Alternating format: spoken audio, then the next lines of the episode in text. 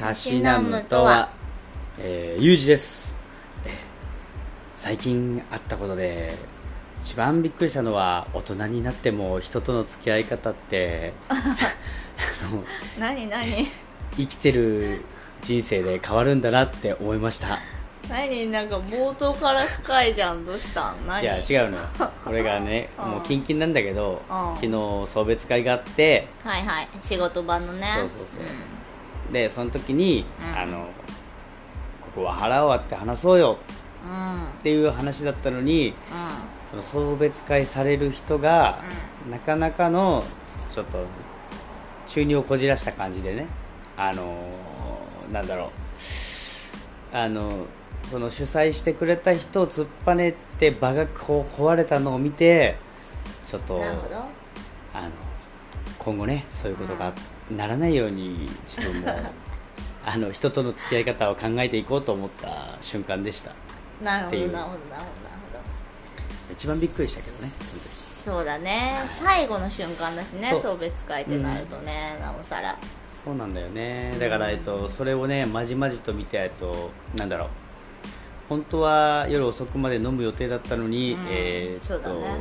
自分家に着いたのは11時前でした そんな日ですゆうじです。11時前っていうとそんなに早くない感じだけどさもう10時10時ぐらい10時あそうそう半と10時。かなんかね大体10時にもでう解散してたんだよね、うんもうそれで電車の時間を込みして、電車の時間の方が長かったんじゃないかっていうぐらいのあれでした、はい。辛いね。辛い。そんな昨日でした。はい。はい。じゃあその流れで。自己紹介しよう。南です。えーっとね協定でねお当てたよ。おいくら？100円が1220円になったよ。やったじゃん。3連服服服あ三連服、ね。そうなんかあの1位から3位までの順位はわ分からなくてもなんか当てるっていうやつ、123どれでもね。そうそうそうそうあたあの入ってれば。そうそうそうそうそれ当てました、はい。えどの経緯で？どの経緯で？あのめちゃめちゃくちゃサウナーの友達がいるんだけど、うんうんうん。平和島にめっちゃいいとこあるよって教えてもらって、で一緒に行って実は2回目なんだけどその子と一緒に行くの、でなんか1回目も2回目もあの同じ施設内に、うん。あの競艇場があるのね。だからあの、ま、1レースだけかけて1ですかけてお昼食べながらかけて、でそのままあの温泉温泉っていうかサウナうん。に行くっていう流れがあってで今回当てましたので、まあ、お昼とビール代ぐらいが浮いたっていう1220円。おめでとう。はいありがとうございます初？当たっ初。たのおおやった。初って言ってもあの3レースぐらいしかやったあことないから。ーでも早めに当たってよかっそうそうだね。楽しい。3分の1の確率で当てました。たよかったです。やったです。やったでーす。こっちやったでーす。こっちはハッピーで。ごめんね。ちょっとタロちゃん入ってきましたけどね。やったでーす。やったです。はい割とよろほろ酔いなんでね僕も。はい。そうだね。はいじゃあね、はい。今回のやつでお酒選びました。秋ね近いということで、はい。はい今日はね、えーと本当かどうかわかんないけどね。一応暦的にははい。秋分？あ。春分？秋分か。あそうだね。秋分の日でもあるしあと一応天気予報的にね一応関東は木曜から秋に秋になるよっていう話、そう。その中ではい。秋のお酒を選びました。はい。今回はねえっ、と仁王桜馬から純米ムーンパンダ。パンダ。星マークはい。であのラベルが、うん。えっ、とパンダがうあのすすき持って、うん。ウェーイってやってる 状態の、んねなんか何の文字もなくね、そうめちゃめちゃその可愛さだけで選びました、うん。秋秋ということでもうだからあれですよね。さっきあのラジオ撮る前に言っちゃったけど歴史のねコンサートに行ってるパンダっていうことですよね。そんな感じのうん。イメージで、稲穂を握ってね。はい。はい。これえーっとですね、えーっと岐阜県のはい。美濃加茂市太田町ってところで、うえー太田本町か、うんってところで、えー、とやってる、えー、と仁王桜貯蔵株式会社さんからんうん。出てますおはい。酒、はい。この御代桜、はいえー、とどういう理念でやってるかというと,、うん。えー、と日本民族の未来永劫いや坂を記念して命名された御代坂、うん。えー日本酒が持つ五味五感の調和を桜の花うん。五弁花に、うそして桜作りに携わっている幸せを、うん。酒の十徳を表す十弁花に込める岐阜の地のうん。豊かな自然に育まれた米とお水を使って、えー脈々と受け継がれる細やかな、えー風土のお酒です。というね岐阜で作ってる。なるほどなるほど。そういうお酒です。このあのサイトからね引っ張ってきたうんそれなんですけどどういう飲み口かっていうと,、うん。えー、と香りが穏やかで、えー、髪髪立ち、うまあ、香りがいい。香りがまあその控えめなんだけど、んうん。えっ、と熟成された味が口に広がるっていう、うんうん一応辛口のお酒ですっていう。はい。確かに辛口。はい。うん。だから初見ね飲んだ時なんかうんずっとうま辛ってずっと言ってたけど、うん。俺も。言ってた。そうそれを一応売りに売りにしてるんだよね。うまみと酸味のバランスの取れた柔らかなうまみで料理との相性も幅広く、えー冷酒常温缶缶のやつやっても、えー料理とのあれ合わせられる食中酒っていう万能だからいろんなのにも合いますよっていう。なるほどなるほど。いいね。っていう今回はこの確かに熱燗にしてもいいっすよ。熱燗は絶対うまいよね、うんもうそろそろ寒くなって寒くならんけど。全然暑いけどねうん。まだまだ。だって俺タンクトップだもん今俺、うんね。あ夏夏謳歌して。るタンクトップにショートパンツじゃん、うん。反町ぐらいのタンクトップだもん。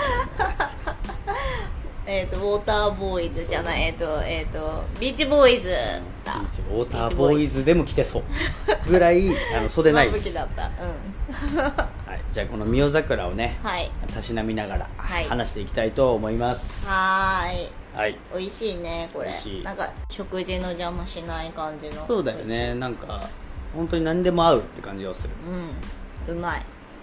じゃあ今回はですね「はイノセンス」という映画が今上映しておりまして、これですよそれをねあの見たい勢と見たくない勢に分かれて ちょっとお互いプレゼンしていきたいなとそうですね。思います。っていうのもまずゆうじくんからこれ見たいっていうのが来たんですけど、うん。私その前にもう終わっちゃってたのね。自己完結しちゃっててあこの映画については。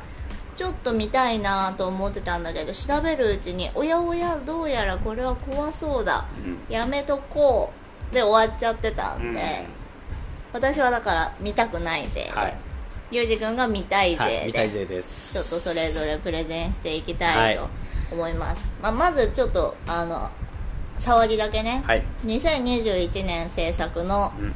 ノルウェーとデンマークとフィンランドとスウェーデンの合作です。すごい多いな、まあ、だから北欧ですね、北欧大集結みたいな感じの映画ですね。結。はい。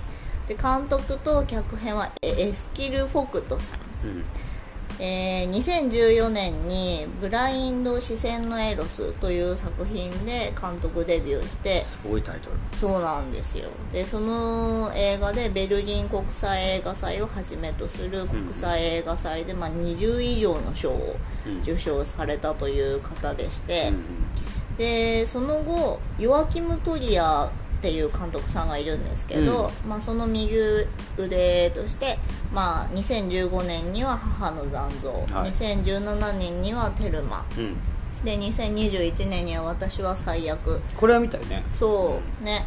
という映画の脚本を、まあ、ヨアキムさんと一緒に手がけて。あ合同で？そうそうそうそう。で「私は最悪」に関しては2022年アカデミー賞脚本賞と国際長編映画賞を受賞する、うん。あえ受賞じゃないや。ノミネートされたということで。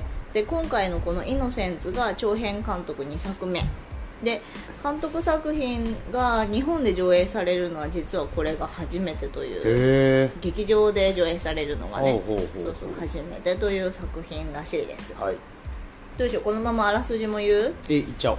あらすじはね映画公式サイトから引っ張ってきました、はい。そのまま読みます、はいどうぞ。えー緑豊かな郊外の団地に引っ越してきた9歳の少女イーダ、うん。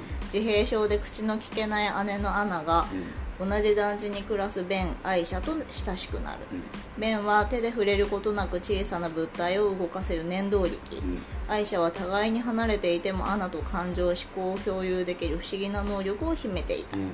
夏休み中の 2, えー2人じゃないよ。4人は大人の目が届かないところで魔法のようなサイキックパワーの強度を高めていく、うんしかし遊びだった時間は次第にエスカレートし取り返しのつかない狂気となり衝撃の夏休みに姿を変えていくというまあ基本的にジャンルは北欧サイキックスリラーとして。すごいね北欧サイキックスリラーはい。として紹介されることの多い作品ですね。なんですよ。はい。はいじゃあどうどうする？ここからどうやってあれあれしてくれる、えー、どうする？えじゃあまあまあまずうん。見たくなった経緯からすると、はい、うん。教えてそれ。まあ、ほら出だしはさうん。ちらっと聞いてたけどはい。自己完結する前ね。うん。なんかね。い一応 LINE でさうん。うんこういうのあるんだよねみたいなのでお見たってなって、うん。俺が忘れてて、うん。ここ最近うん。そのなんか割とフィルマークスのトレンドとか見てるときに、うわこれ見た。面白そうってね。そうそうそう。なんか表紙なかなかちょっと怖そうな感じだったけど、うんうんうん。ブランコに乗ってる女の子のねなんかで逆転してる感じのね。うんうんそうそうそうそう。の見て、う予告とオフィシャルのサイトだけ見たのよ、うん。うんった時に、ちょっと惹かれたのよね、そのうんあとあの大友さんのうんはい。原作、大友克洋さん。はい。じゃないですか、はい明らかに出してるやん。あ原作ではないんですよ。あのそこから、えー、とと？そうそうドームのね、うん。大友さんのドームからインスピレーションを得たっていう話ですね。若干もうサイキックというかうん。能力使えるの明らかもあるし。そうだね確かに。うん。まあ、ちょっとうちょワクワクしそうやなって思ってんうん。うん投げたら 私にね私割に投げたら割とね。うん、私が「嫌だ」と言い出したというね。もうなんか「おえ？っ?」てなって。やだ怖そうだもんやだ。もうそれは私の中でもう完結した話だから。まあ確かに確かに怖そうな感は。そうそう。っていうやり取りがね、うん。あったんですよね。そういう流れでね。うんまあでもなんかそうあのー今も話したけど、うん。監督自身がもう大友さんのドームをオマージュしているっていうのを公言していて、でなんかあのーアキラをアキラの映画あるじゃん。あるね。を見たことがきっかけでなんかその他の大友さんが作った作品の英訳版がないかどうかっていうのを探して、で90年代にドームにたどり着いたらしいの、90年代にドームにたどり着いたの？そうなの。でも90年代に流行ってたんじゃないかな多分。あこれ？大友さんって。大友さん。ああ大友さん自体がね。そうそうそうそうそう。で、えー、とさっきも言った「テルマ」2017年制作された「テルマ」ですね、を制作するときにあのもうこの監督フォクトさんには、うん。あの子供が生まれていたらしいんだけどドームを改めて読み直して、うん。子供が生まれていることで当あの最初に読んだ頃よりもさらに大きな衝撃を受けたのね。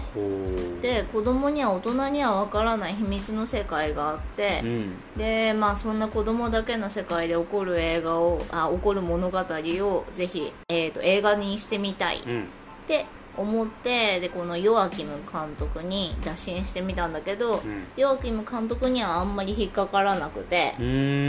でまああのーでもなんかそういうのっていくつかあってボツになったうちの一つではあったんだけど、はいはい。でもずーっとなんとなくドームみたいな話を作りたいみたいなのは、うん。悶々としてたそうそうなんかなんとなくそれからずーっとあってフォクトさんの中ででそれが実現したっていうのが今回のやつ。うん。で特になんかクライマックスシーうん。ンをなんかまあ特に参考にしたっていうのは、まあ、自分でも言っていて。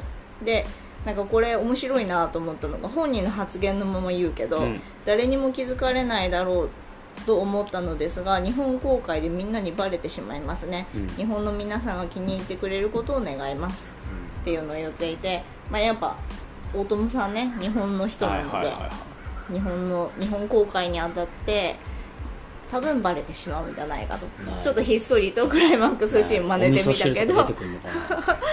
クライマックスシーンはね ブランコだと思うんだよな。私もドーム見てないんだけどドーム見てないっていうか読んでないんだけど、うん。今回のそれこそこの映画が気になって調べて、うん。ドームとは？みたいになって深掘りしていってなんだこれ面白そうじゃんってなったんだけど、多分ブランコのシーンがクライマックスなんじゃないかな。と思うけどそこをかなり真似ているっぽいですよらしいです。まあここここまでは私別に嫌なポイント挟まず言ってめちゃくちゃフラットな気持ちで。じゃあ逆に嫌な、嫌なポイント聞きたい。え嫌なポイントめっちゃあるよ。ちょうだいちょうだい。えじゃあまず、えーっとねこれあのもうキービジュアルがまずめっちゃ怖い。まあそうね。そのブランコに乗ってる女の子の、うん。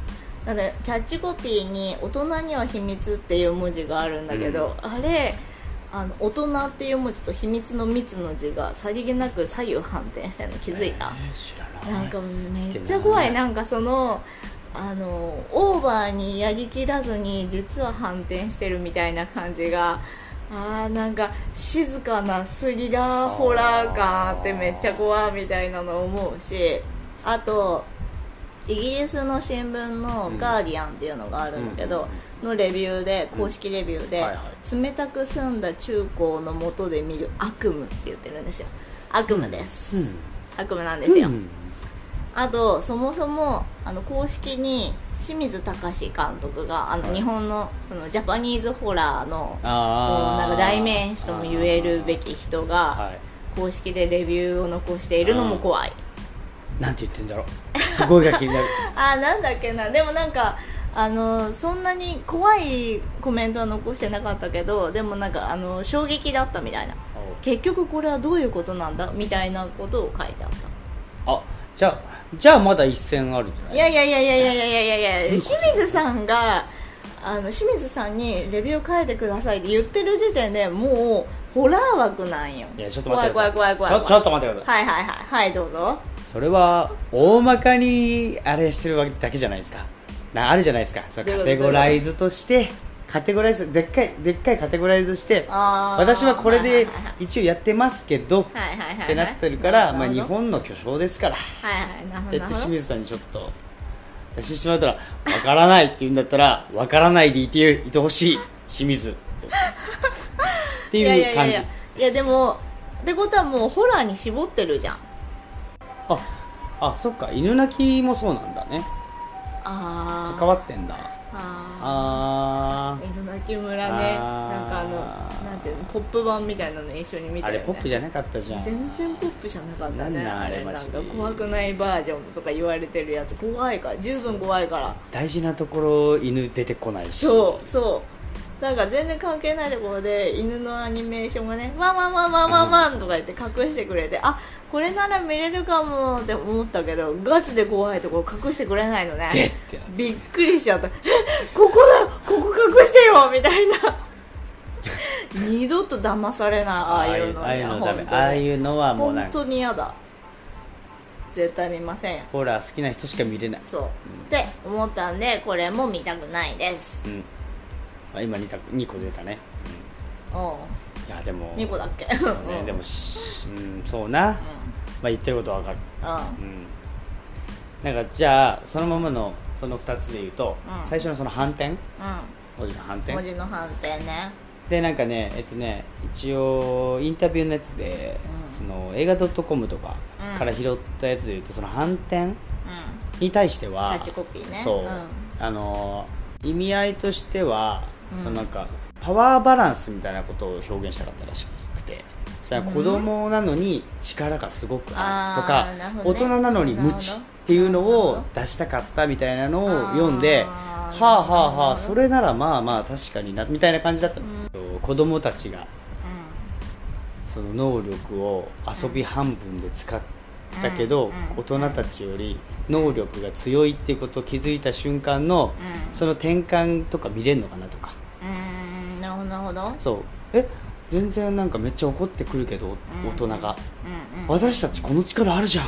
みたいになって、反逆的な、いやでも実際それめっちゃあると思うよ。いいじゃん。うん、ドームもそういう感じあるからなんか大人になりきれない人がうん。めちゃくちゃ力持っててそこと少女が戦うんだよね、うん。結局ドームって。だからまあまあそれは確かにだからなんかすごくねそういうのもうん。加味していいなと思ったの。その逆のね、うん。説で言うと。うんなるほどなるほど。なるほど怖いだけじゃないんじゃないかと。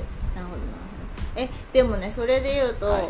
怖すぎて、あのー主演4人が子供たちなんですけど、上の2人上年が上の2人しか見れてないんですよ、怖すぎて。え？あの完成作品を。煽るじゃん。びっくりしてるよ今俺。その話知らなかったちょっと。そうなんです。トラウマ級じゃん。そうなんです。でしかもその見たうちの2人2人のうちの1人の女の子はもう親の許可を得て親と一緒に見て怖いシーンを親にあの手で覆ってもらってで見てるんです。R15 じゃん。R15 っていうかだからもう R10 10なの？とかだよね。あそうだよ。あそんなそんなになの？そう。だからもうそれぐらいの怖い作品っていうことなんですよ。で、まあ、もう一人いあの見た経験のある男の子は一人で勝手に実はねうん。見ちゃったらしいんだけど、はいはい。まあでも監督が「親はさぞかし困ったでしょう」みたいなことを言及してるんですよ。でもうめちゃめちゃ怖いっていうのを監督も知ってるっていうっていうのがあるんですよね。でももうそれ見てあじゃあはーいわかりました。なかなかのパンチライン出してきたね。みなみちゃんも9歳児なのでやめときますみたいな感じで。なんか言ってるぞまあまあいろいろ見てきてやん。9歳児お酒飲んでます。これを考えるとねまあ俺もねな見見たい側で出してきたけど、はいそうねあのー設定的にはうん。すごいそそられるのよ。夏休み、うんわかるわかる。設定はねめっちゃそそられるよ。あーサイキックとか子供だけの世界観で楽しんでる状態も見れるみたいな、あとなんかドームについてもめちゃくちゃ調べてドームが普通にすごい面白そうでただあのどこでも読めないのにもう買わざるを得なくて本屋とかあででももう今本屋でも探したけどなくてだからもう読めないからもうなんていうかあらすじを書いてる人とかの話を見るしかなかったんだけど普通に面白そうなんだよね。もうドームが気になっちゃって。あ何枠何何巻ぐらいあるの？分からん。分からんって忘れたでも長くない。そう。3巻ぐらいとかなんか5巻とかなんか全然。あーまあ読める。全然そうそう。すぐ読める感じの関数だった。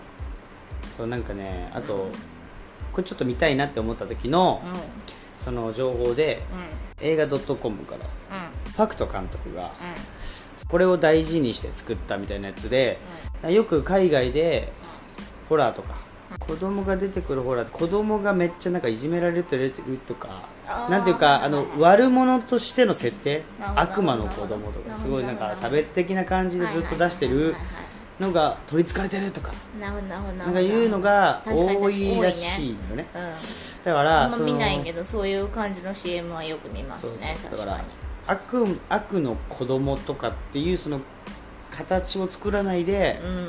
作るっていうのがうん。すごい難しかったっていうんだけどそれが一番大事にしてるっていうのでうん。その無垢なうイノセンスイノセンツっていうぐらいだから無垢うなん自分のなんかこう無自覚な力を得た状態の子供たちだからこそうん。楽しんで見れるのかもしれない、自分じゃ制御できない力なんだけどうん。それをなんか自由研究みたいにうん。夏に楽しんでるっていうものも描いてるのかなって。うんなるほどね。そうなんかまああの後半すごい重くなりそうなんだけどうんそのあの予告のやつしか見てないけど、ん。それまではうん。なんかとても「えすごいそれ!」みたいな。うんうんうん「その力何?」みたいな感じであの男女4人ぐらいがうわーってやってて、うん。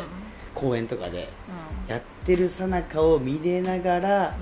まあ、後半はちょっと続くみたいな感じだけど、だからそれがちょっとねなんかこの子自体も悪くないんだと。いやいうのがすごく助け舟というか、うん。うんホラーにしては。うん。とは思ってる。なるほどね。そうなんかだからもうこの子がもう完全に取りつかれてもう完全にこいつが悪いじゃん。ってなったらもうみんな集中してそいつをほら、うん。その子をうもう悪意として見てうわーやっぱあれさえいなければみたいなっていう感じにはならないようにしてるんだろうなって。なるほど。もう絶対悪みたいなのが存在しないってことね。ふわっとして、うん。だからその環境だったり、あの人間関係だったりうん。とか、そういうので、うん。その彼女のその精神的なニュアンスがぶれてきてこの状態になったってこう把握できるのが、うん。ストーリー的には面白いのかなって思って。そうなんかあの例で言うならミッドサマーみたいな感じになるとなんかもうもうそこの地域がもううん。ああってなる感じじゃん。そのあの界隈がやばい宗教団体みたいな話だったからね。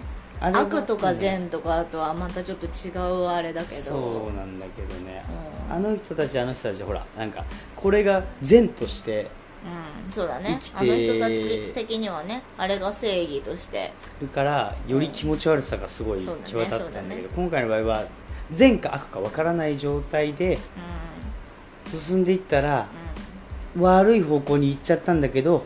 みたいな。思春期のそのなんか自分の中の成長過程で殺しちゃってダメだな。うん、うん、ダメだね。めちゃくちゃ怖くない。それそっちの方がでも怖くない？なんかそれこそ公式のボディコピーがさ、うん。退屈な夏休み無垢な子供たちの遊びが狂気に変わるってあるんですよ、そそれめっちゃ怖くない？って思って。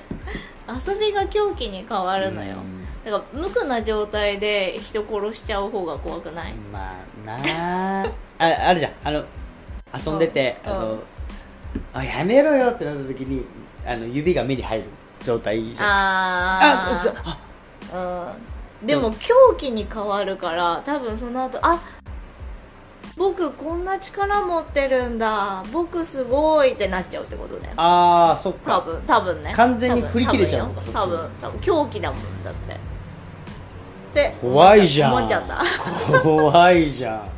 て思っちゃった。その純粋がすごい気になってね僕はうん純粋が結構でも私的には怖いなと思った。だってそれこそさあのミッドサマーも純粋っちゃ純粋ですよあの人たち。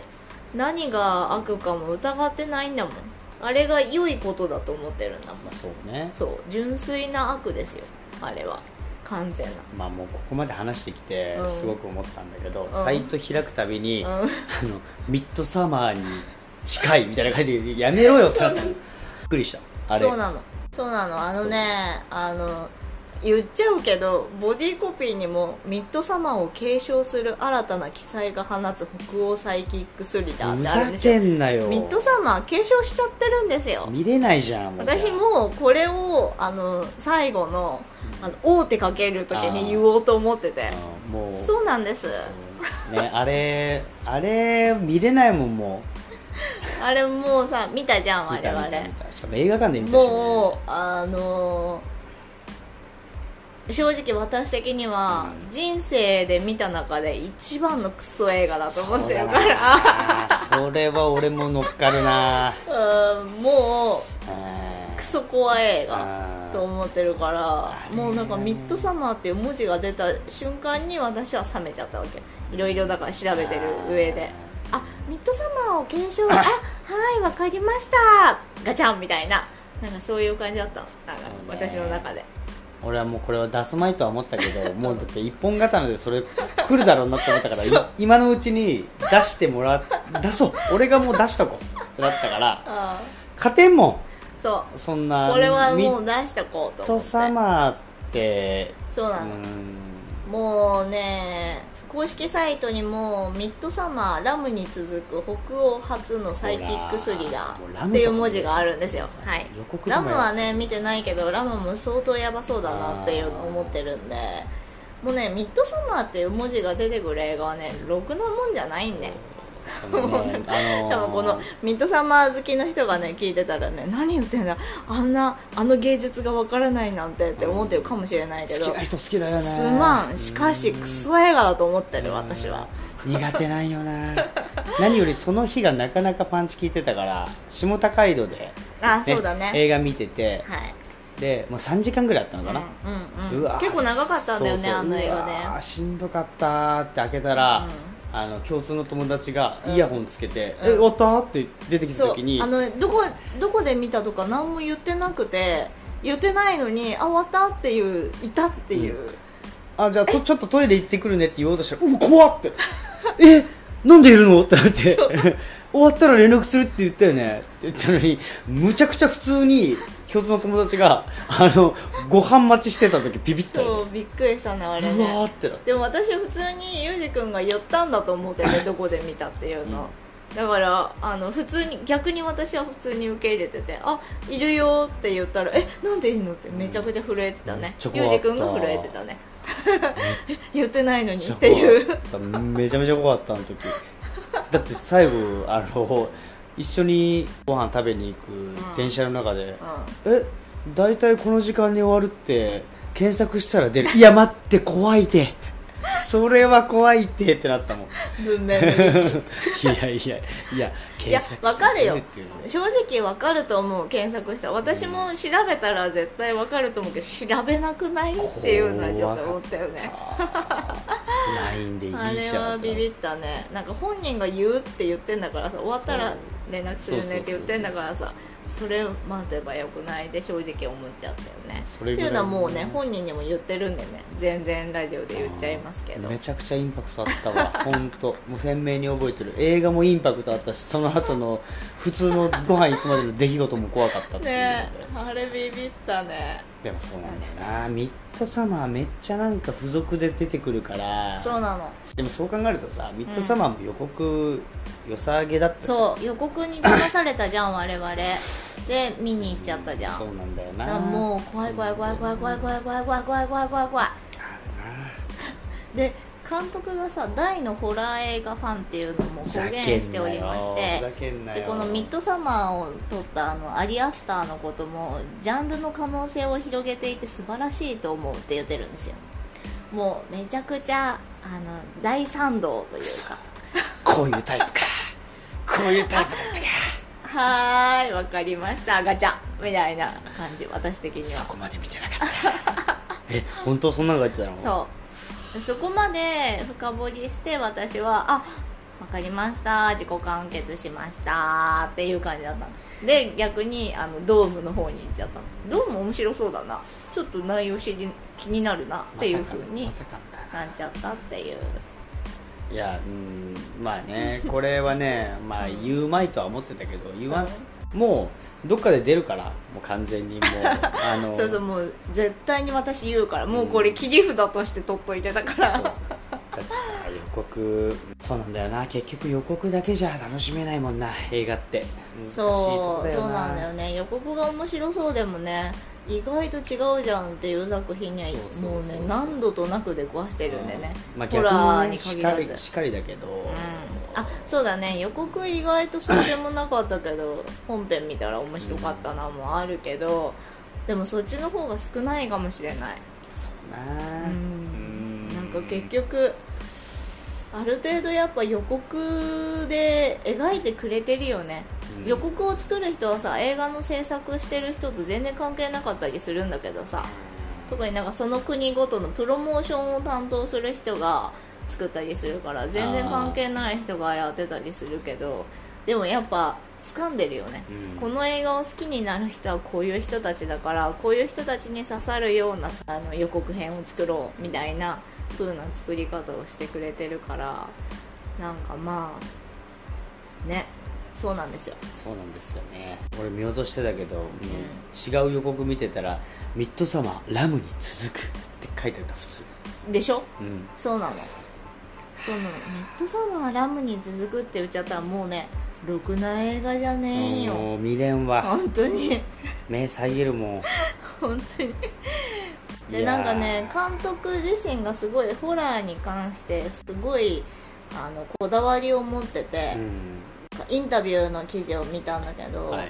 同じ暴力的なシーンでもスプラッターになると何何も感じなくなりますよねっていうのを言っててあの例えばショットガンで撃たれた時も自分はそんな経験をしたことがないから共感ができないと、はだから指先を思い切り金槌で撃たれたとか っていう生々しい演出をすることでより共感ができるからより怖さを体験できるみたいな。いえこの監督苦手かもしれないっていうことを発言してて「はい終わりました! 」ってなエンター！ってなったの私の中で。テレテレンいやいや 本当にそんな、ううんわそれ言われたらしんどいわ。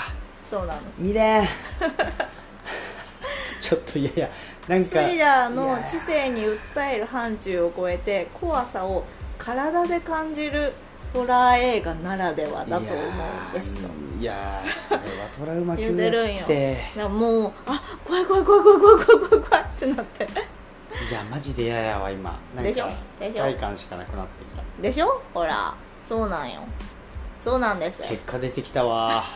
あ結論出てきちゃえった、ー本当になんかインタビューまあでも確かになミッドサマーもインタビューめっちゃ良かったからな。そうね。えいやミッドサマーは結構ね出てたよ監督の。私あの後からインタビューとか見ちゃったけどあの観客を不快な思いにさせたいみたいなこと言ってたからあ大正解です。不快な思いになりました。さすがっすね。ってなったもん。思惑通り？思惑通りです。ってなったもんだからもうああいう映画を作りたくてもう正解大正解なのよ。ああいう映画を作れたっていう。そうね。なので私がめちゃくちゃディスってもそれも正解だと思ってるからうん。だって不快な映画を作りたくて作った作品なんだからね。不快なあ思いをしてて当然なのよ、そうと思ってめちゃくちゃもうボロクソに言うんだけど私は毎回ミッドサマーについて。そうなだ。ってもう関連じゃないけどさうん。この映画の関連でさ、ミッドサマーとラムは出たけどさうん、ハッチングも出てた時ちょっと引いたわ。ハッチング？フカっていう。ああれか。あれもめっちゃあれ予告でちょっと引いてたんだよね俺。めちゃくちゃうわ怖いよこれは見るもんじゃないなって思ってたんだけどこれも混ざってるんだったらもうそうだよあのー結果出ましたね。えーあ、はい。もう出ました。結論出ましたか、はいあのこれは全敗です僕ら あのもう勝ちました。勝てる気がしない。じゃあこれは見ないという方法で。見れない。そうですねまあでもねなんかいろいろ興味を私も感じたところがあってうん。本当に。まあだからいろいろ調べたりとかもしたんだけど。かつ監督はさ、うん。私は最悪とかそうそうそうそう。書いてる人だったそうなのからそれも見てるわわけじゃん。そう見てて全然怖い要素とかマジ感じなかったし。ちょっとあどうした？っていうところはうん。あったけどストーリー的にはさ、うん。オチまでちゃんとこの何？うん納得できるそうそうストーリーだったから。できたしなんていうかうんちょっとゆるさもある感じ。そうね、まあ、なんか楽しくのなんか見れるうん。あれだったから、うん。ネガティブだけじゃないんだよみたいな。そうそうそうそうそうの彼女の生き方に対むしてのしろあの主人公めちゃくちゃポジティブだったよね。そうだよね。なんかもう100%上上の。向いてってるからなんかそれに合わないっていうみんながっていう感じだったよね。そうだから前向きになるような映画だったから、うんよりね、うん。なんかすそう思う。ごくまあそれを書いてる人だったら、うん。ポップにじゃないけど、うん。見れる方なのかなってうん。思ったそうけど、なの。私もね結構それで期待しちゃった節とかもあってでなんかあのー監督自身が、まあ、さっきも言ったけど息子ができて父親になったっていうのもあって、大人の人たちってさ、まあ、あの子供は純粋で、まあ天使にもなれちゃうみたいな、うんまあ、逆にテロリストにもなれるかもしれないけど天使になれるものみたいな扱いをするじゃん。なんか決めつけちゃったりとかするじゃん、あーそうね。でもなんかそれっておかしくないみたいなことをなんか監督がインタビューで言ってるのを見てああなんかこの監督人間性としてすごい面白そうな人だな。なんか人間の複雑な面をなんかちゃんとなんていうか向き合っていこうとしてる人なんだなと思って。そしたらなんかあの不快な作品を作りたいみたいな 欲求で映画を作る人じゃないのかも。とは思ったの。うん。まあでもちょっと怖そうすぎるかなっていそう感じかな私的には。類似してる映画がね、うん。うん。パワーありすぎて。見れる気がせんな じゃあねこれからねあの見ようとしてる人の水を差さないように、ね、一応なんか私が気になったポイントを言うと、はい。参考にした作品がはい。そのドームだけじゃなくてドームに関しては、えーその後の、まあ、ホラーって言っちゃってるんだけどホラーとか超能力とかヒーローものの作品における表現を先取っていたと思うっていうのを監督がすごい言っててであとドームだけじゃなくてコンさんの「パプリカも」あの見返して作成したらしくて。パプリカもなかなか世界観あるもんね。世界観あるね。世界観あるけどホラーではないじゃん、まあ、スリラーではあると思うけど。そうだね。だまあうん。パプリカを怖いと思う人は無理かもしれないけど私パプリカは結構面白く見れてあの年代にあの作品作ったのってすごいことだなと思って。今だとさ CG でゴリゴリに作れたりするじゃん、あの世界あ観って。れ書いてやってるんでしょ？そう。だからなんかすごいなーって結構感動して。そうなパプリカすごいよな。気持ち悪さと綺麗が混ざり方がエグかったあもんね。のファンタジーと悪夢とみたいな混ざった感じが。あれをそのままなんていうのかなそういうテイストで言ってるんであればあそんなに怖くないかもって思ったんだそうよね。ねあれ実写じゃないけどああいう感じですると何あれ？えっ、とインセプション。それだ。それだ。そイれだ。ンセプション。ねみたいな、うん。なんか次元をこう。そうだねそうだね。インセプションはあのパプリカを参考にしたらしいああからそうなんや。